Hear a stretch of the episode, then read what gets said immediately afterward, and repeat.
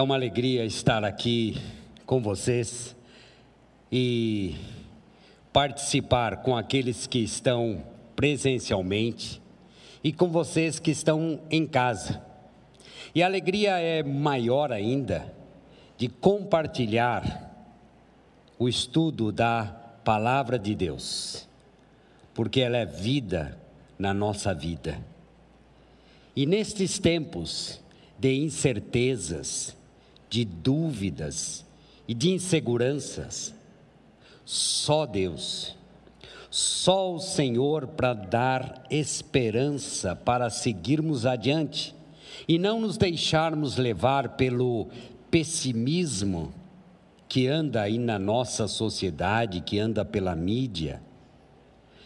E de um lado, nós somos bombardeados com muitas informações, e de outro, nós estamos suscetíveis a muitas enganações.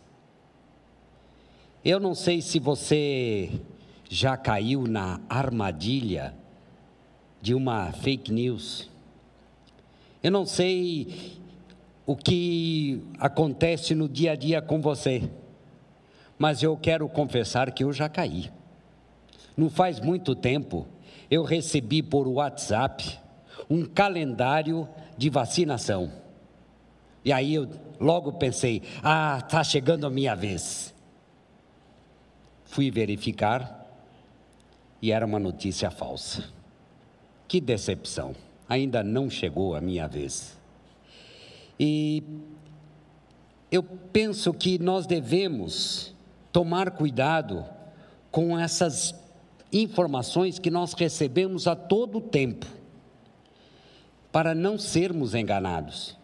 Agora, sermos enganados por uma falsa notícia é uma coisa, sermos enganados por um pregador do Evangelho é outra coisa, é muito mais sério. Nós corremos esse risco. Sendo assim, o tema de hoje é o verdadeiro Evangelho. Mas é possível que nos deparemos com um falso Evangelho? Infelizmente, é possível sim. E assim como temos que tomar cuidado com as falsas notícias que recebemos a todo momento, nós temos que tomar cuidado com os falsos ensinos que estão por aí e que estão próximos de nós. Nós vamos dar continuidade à nossa série, pensando no céu, mas com os pés aqui na terra. No domingo passado, o Renato Cobra mostrou as três marcas do discípulo de Jesus Cristo. Três marcas: fé, amor e esperança. E hoje nós falaremos desse verdadeiro evangelho que produz frutos, que transforma vidas, que traz, faz nova uma criatura. E para isso eu quero convidá-los a abrir a sua Bíblia ou consultar no seu aparelho de celular a carta de Paulo aos Colossenses, capítulo 1. O nosso foco hoje é o versículo 6. Mas nós vamos ler essa porção que começa no versículo 3 até o versículo 6. Essa porção já foi desenvolvida pelo Renato no domingo passado. E nós vamos nos concentrar nesse versículo 6.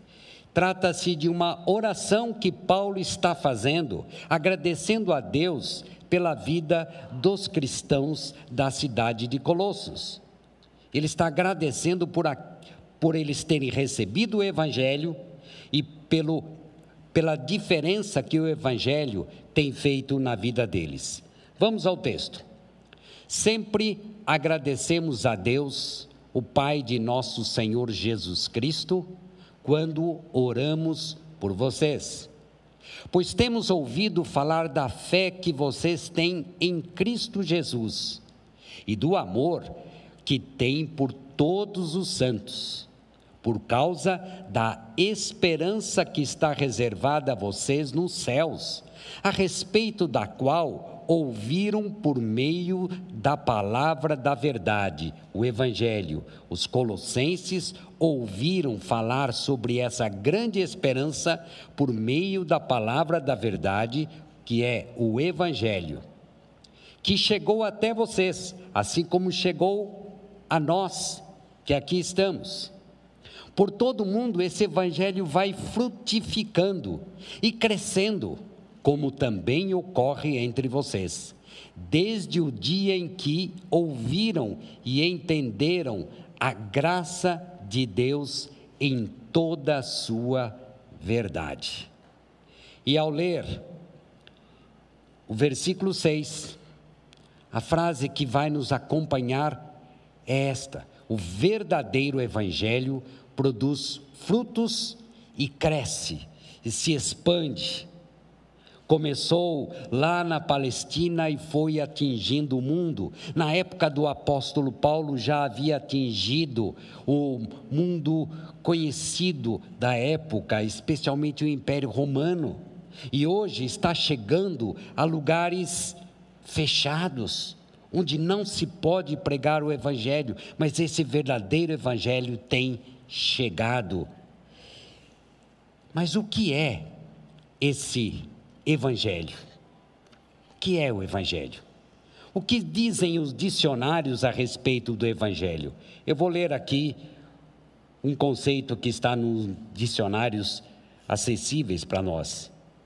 E ali está escrito que se trata dos ensinamentos de Jesus Cristo. É verdade, mas não é só isso. Mas eu posso perguntar também o que dizem os teólogos um teólogo conhecido, que faleceu há pouco tempo, o Dr. Russell Shedd, ele disse que o Evangelho é a verdade que nos revela quem é Jesus Cristo e o que ele fez por nós em sua vida, morte, ressurreição e exaltação. Também é verdade. Mas eu posso perguntar também o que diz a Bíblia a respeito do Evangelho? E nós podemos consultar Romanos 1, 16, em que Paulo diz: Não me envergonho do Evangelho. E o que é o Evangelho então? É o poder de Deus para a salvação de todo aquele que crê. Não se trata de um poder humano, natural Trata-se de um poder divino, sobrenatural. O Evangelho está centrado na graça de Deus, não é aquilo que o ser humano faz para Deus, mas justamente é aquilo que Deus já fez pelo ser humano. A graça é manifestada quando Deus nos dá o que nós não merecemos. Não se não se alcança o favor de Deus por quem o indivíduo é ou por aquilo que ele faz, mas por aquilo que Jesus Cristo já fez por nós na cruz do Calvário.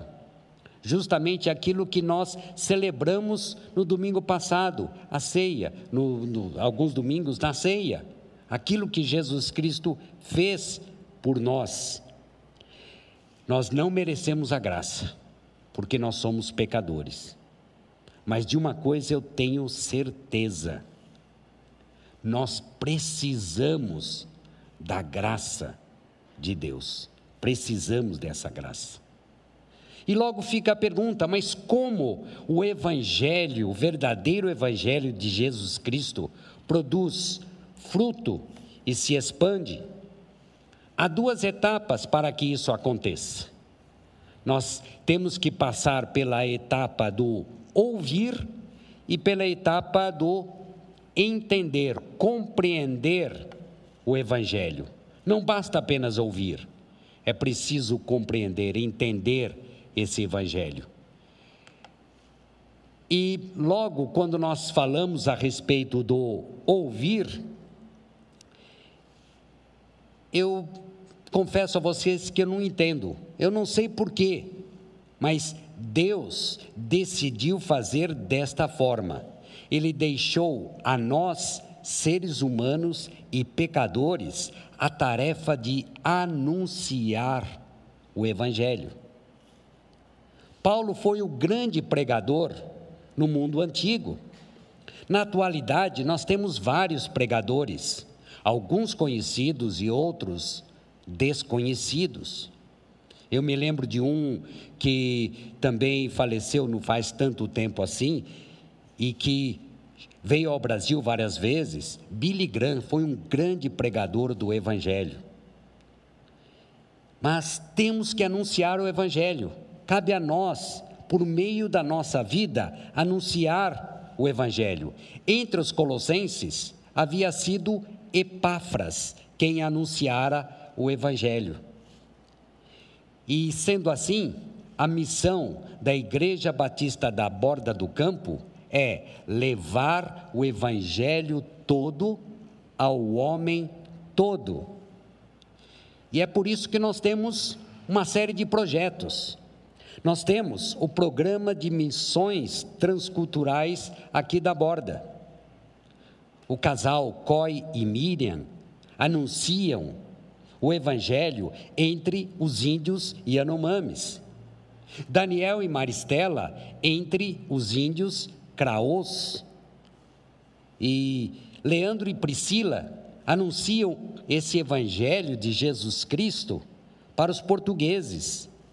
Roger e Ludmila anunciam o Evangelho de Jesus Cristo na África e Moçambique. Temos ainda índios evangelizando índios, índios anunciando o Evangelho de Jesus Cristo a outros índios. A terceira onda, como é o caso do Adriano Bacairi, anunciando, ele é da etnia é, Bacairi e anuncia para a etnia Guajá. Temos também o Marcos Maiuruna, que está numa reserva chamada Vale do Javari, anunciando para várias etnias. Mas temos ainda outros projetos aqui na borda. Nós temos sinais de amor, sinais de amor, anunciando Jesus Cristo aos surdos, para que eles também louvem o Senhor. Temos o Bola na Rede, que contribui para o crescimento e transformação de meninos de várias comunidades aqui de São Bernardo. Nós temos o Núcleo Vila São Pedro, que está anunciando Jesus Cristo para crianças ali da Vila São Pedro. Temos o artesanato, ainda que com esse tempo de pandemia não podemos fazer a reunião, mas são mulheres que, além de ensinarem lindos trabalhos artesanais, mostram que só Jesus Cristo salva. Temos o Finanças Borda, que ensina como gerenciar a vida financeira por meio, tendo como base a Bíblia, mas também ensinam que nós dependemos do amor de Cristo. Temos o Borda em Ação, que distribui cestas básicas a famílias carentes lá na Vila São Pedro, mas também anuncia o Evangelho de Jesus Cristo. Aonde quer, onde quer que o Evangelho chegue, ele produz frutos, desde que seja o Evangelho de Jesus Cristo. Onde quer que ele seja anunciado, vidas são salvas e o reino de Deus se estabelece. Mas além de ouvir, não basta apenas ouvir, é preciso também entender. No, na língua grega, no original em que o texto foi escrito, havia duas palavras para definir o termo entendimento, conhecimento e compreensão: a palavra gnosis e a palavra epignosis. É muito fácil de entender. Gnosis diz respeito a informações. Trata-se da compreensão inteligível, mas não experimental. É aquele conhecer clássico. O conhecimento, quando você armazena informações, acumula informações. Daí que vem o termo que nós vamos ainda ver aqui na carta de Paulo aos Colossenses, gnosticismo. Mas existe a palavra epignosis, que aparece no versículo 6, com, por meio do verbo. Então, epignosis é algo que eu conheço tão profundamente que transforma o meu ser. Eu conheço, eu tenho a informação, mas essa informação influencia a minha vida e provoca transformação na minha vida. É, todo mundo sabe que colocar a mão em uma chapa quente queima e dói. Agora, isso é gnosis, conhecimento, você sabe disso. Por isso que as mamães ensinam as crianças a não colocarem o dedo na tomada. É uma informação, gnosis. Agora, epignosis é o saber com experiência. Quando o indivíduo não coloca a mão na chapa quente, ele já teve transformado. Então, isso é epignosis. Um exemplo, um outro exemplo. Eu, nós podemos simplesmente saber que Deus é todo-poderoso, o Rei das, nações, como nós cantamos aqui. Isso é gnosis, é uma informação. Agora, quando esse conhecimento me leva, me faz levar Deus a sério, é uma transformação. Já, isso é epignosis. Quando esse conhecimento me leva a conhecer, a querer me relacionar com Deus, a, a reverenciá-lo, isso é epignosis, porque ele traz transformação na minha vida. Então, esse é o grande cuidado que nós temos em ler os evangelhos, conhecermos os ensinamentos de Jesus. É uma coisa, mas quando isso impacta a minha vida e traz transformação, isso é epignosis. E este é o centro do ensino de Paulo aqui no versículo 6. Sendo assim, é necessário tomar cuidado com o ensino que nós estamos recebendo. Temos que tomar cuidado com os falsos mestres, porque se nós recebemos falsos ensinos, o falso evangelho, nós vamos nos transformar em falsos discípulos de Jesus Cristo, falsos crentes, cristãos falsos. Então é preciso tomar cuidado. Mas eu sei que talvez você esteja perguntando, mas ainda existem falsos mestres, falsos ensinos, falso evangelho? Ainda existe? Basta você ligar o rádio ou a televisão que você vai encontrar sem muita dificuldade. Não estou dizendo que tudo aquilo que há no rádio e na televisão é falso ensino, não é isso que eu estou dizendo.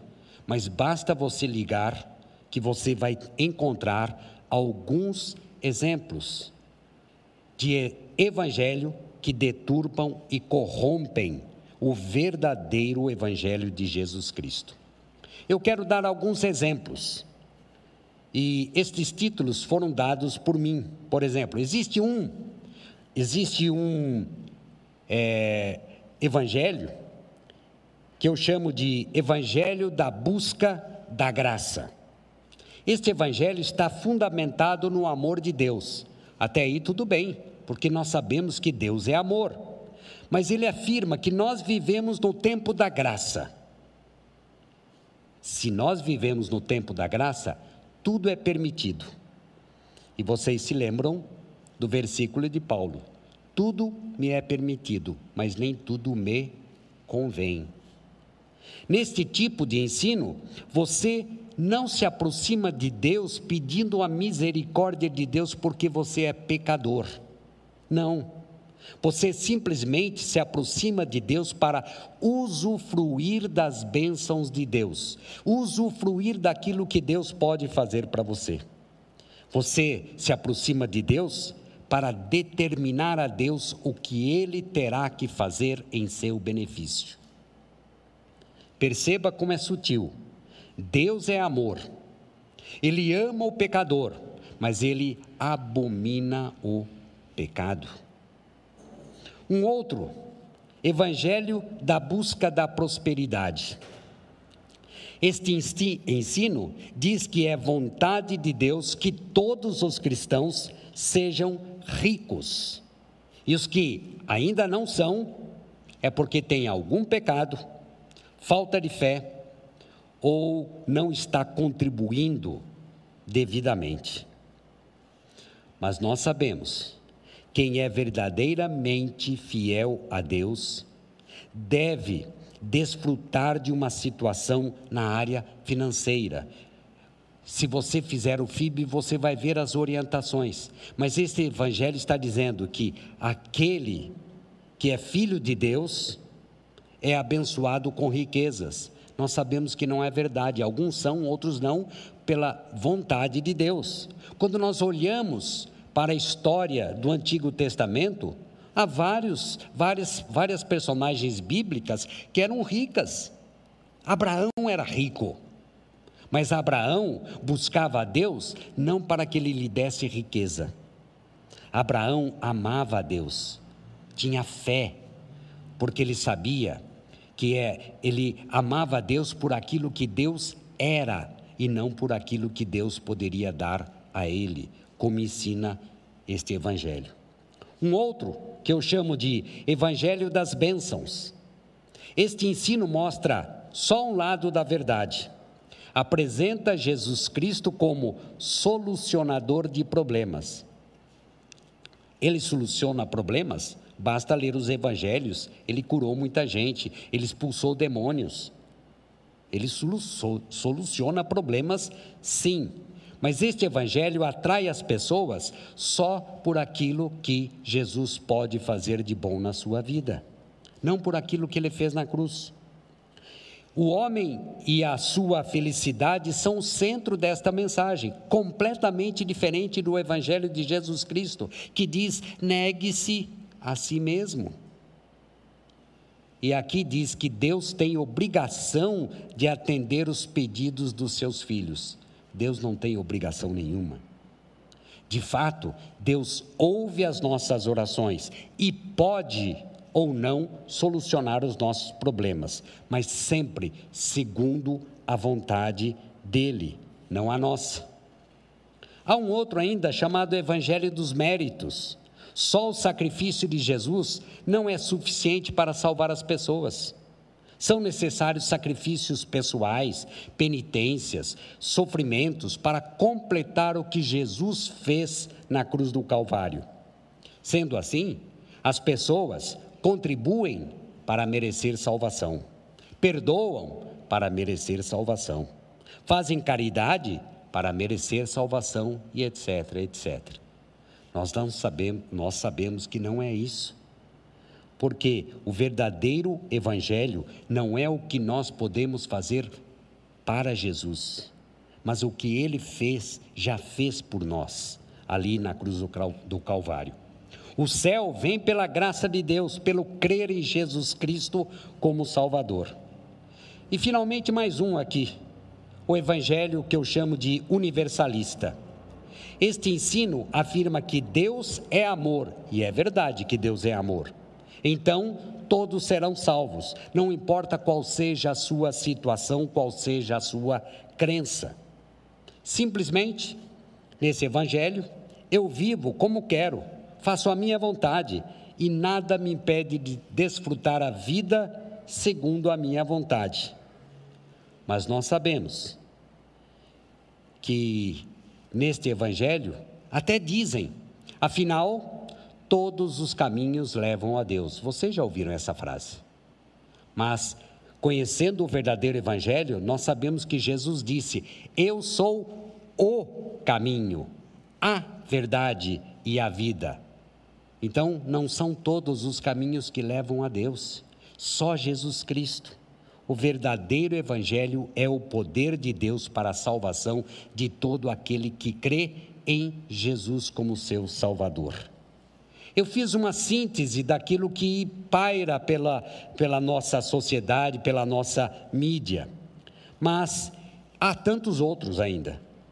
Mas eu posso dizer uma coisa para vocês: que todos eles estão centrados no chamado eu evangelho. Não é evangelho, mas é eu evangelho. Está voltado para a satisfação dos meus desejos simplesmente, na satisfação pessoal. Não é proibido ser feliz, nós podemos ser felizes com Jesus, mas não satisfazendo só os meus desejos. Isso é egoísmo, egocentrismo. Então, diante disso, algumas perguntas a fazer. Será que a borda está ensinando o verdadeiro evangelho de Jesus Cristo? Você precisa fazer essa pergunta.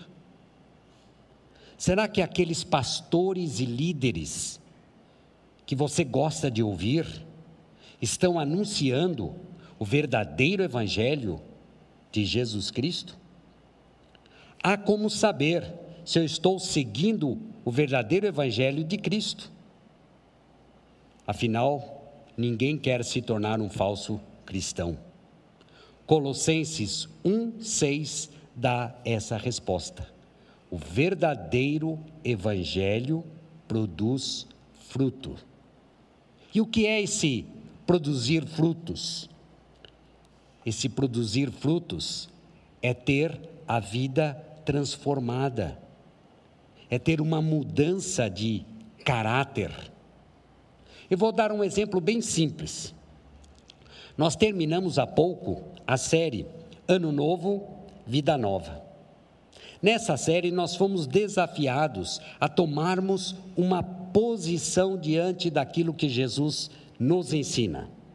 Fomos encorajados a mudar o nosso comportamento e ter uma nova vida. Você ouviu todas as informações que foram dadas. Se nada mudou no seu caráter, não gerou frutos. Você só adquiriu conhecimento. Sem transformação de, de vida, sem frutos. E lá nós vimos: aquele que mentia, não minta mais. Como é que você tem lidado com a questão da mentira? Você continua mentindo como antes? Ou você tomou uma posição? Eu enfrento dificuldades, às vezes eu caio, mas eu me arrependo, o Espírito Santo me alerta, eu me arrependo, peço perdão, mas a minha caminhada segue em busca da superação desse pecado na minha vida. Isso é epignosis. Se você simplesmente sabe que não deve mentir, é gnoses. Mas o Evangelho faz mais, faz epignoses, a transformação da sua vida. Aquele que ficava irado deve apaziguar o seu coração. Como você tem lidado com isso? Você tem ficado irado como você ficava antes? Você tem buscado vingança, justiça com as próprias mãos? Ou você tem se aquietado e deixado a justiça nas mãos do justo juiz, que é o nosso Senhor? O que você tem feito? O que essa informação tem feito na sua vida? Tem gerado frutos? Outra, aquele que roubava, não roube mais. Trabalhe para repartir com os necessitados. Quando foi posta esta questão aqui, foi colocado que roubar não é simplesmente bater a carteira ou assalto à mão armada, é muito mais amplo do que isso. Como você tem lidado com isso? Tem transformado a sua vida? Ou é mais uma informação que você recebeu já se esqueceu? Aquele que falava palavras torpes, palavras podres, devem usar palavras de edificação. Como é que você tem lidado com essa questão das palavras torpes? Você continua? Você tem buscado mudança no seu caráter e segurado, resistido, tomou uma posição, eu não quero mais usar palavras torpes.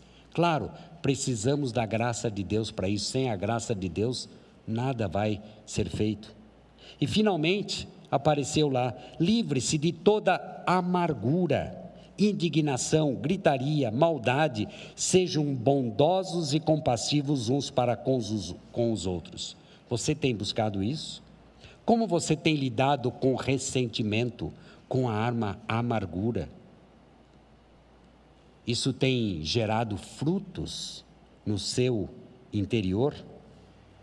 Então já sabemos, se tudo isso ficou no nível do conhecimento, houve apenas, apenas quinoses. Não houve a transformação de caráter, não gerou frutos. Enfim, a pergunta que eu desejo que você leve para a reflexão nesta semana é esta: Que evangelho você tem buscado, tem procurado? É o evangelho que te agrada? Que está de acordo com tudo aquilo que lhe dá satisfação? Você tem de fato buscado o eu evangelho, o verdadeiro evangelho de Jesus Cristo? Saiba, para que dê frutos e cresça, é preciso passar pelo processo de entendimento, com mudança de mente, de hábito, de comportamento, a ponto de dizerem a seu respeito: o que aconteceu com ela, o que aconteceu com ele, está tão diferente. Foi o Evangelho de Jesus Cristo que gerou fruto, frutos nessa vida. Trata-se dessa mudança de dentro para fora. E para finalizar, o verdadeiro evangelho está centrado na graça de Deus, como diz o final do versículo de 6. É, E o que é graça? Favor imerecido.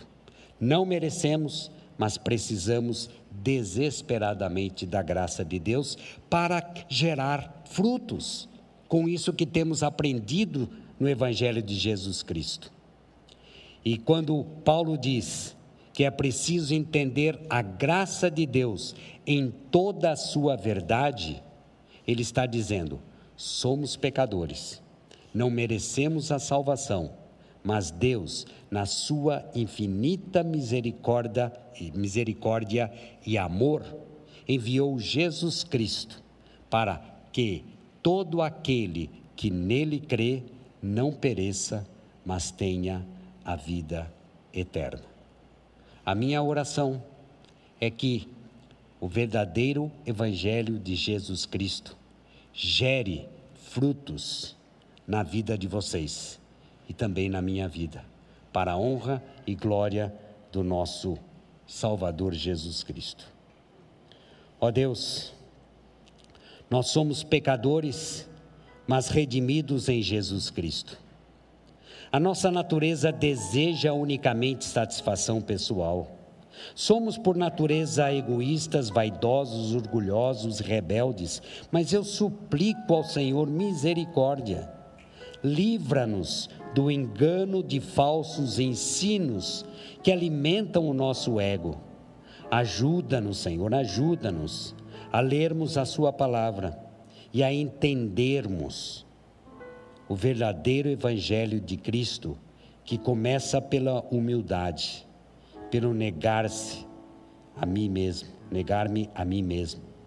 Ajuda-nos, Senhor, a darmos frutos e a fazermos parte do crescimento do verdadeiro Evangelho de Jesus Cristo, o nosso Salvador e Senhor. E é no nome dele que nós oramos, contando com as suas misericórdias que duram para sempre. Amém. Que vocês tenham uma semana abençoada. Estamos numa fase mais difícil, mas nunca se esqueçam. Em quem você pode se espelhar? Em quem você pode se apoiar? Não há como se desesperar, porque Jesus Cristo, no seu Evangelho, nos ensina a termos fé, a termos amor e mais do que isso, a termos esperança, porque um dia ele voltará em glória. Com essa certeza, eu desejo a vocês uma semana de abençoada com Jesus Cristo, porque é Ele que nos sustenta. Amém.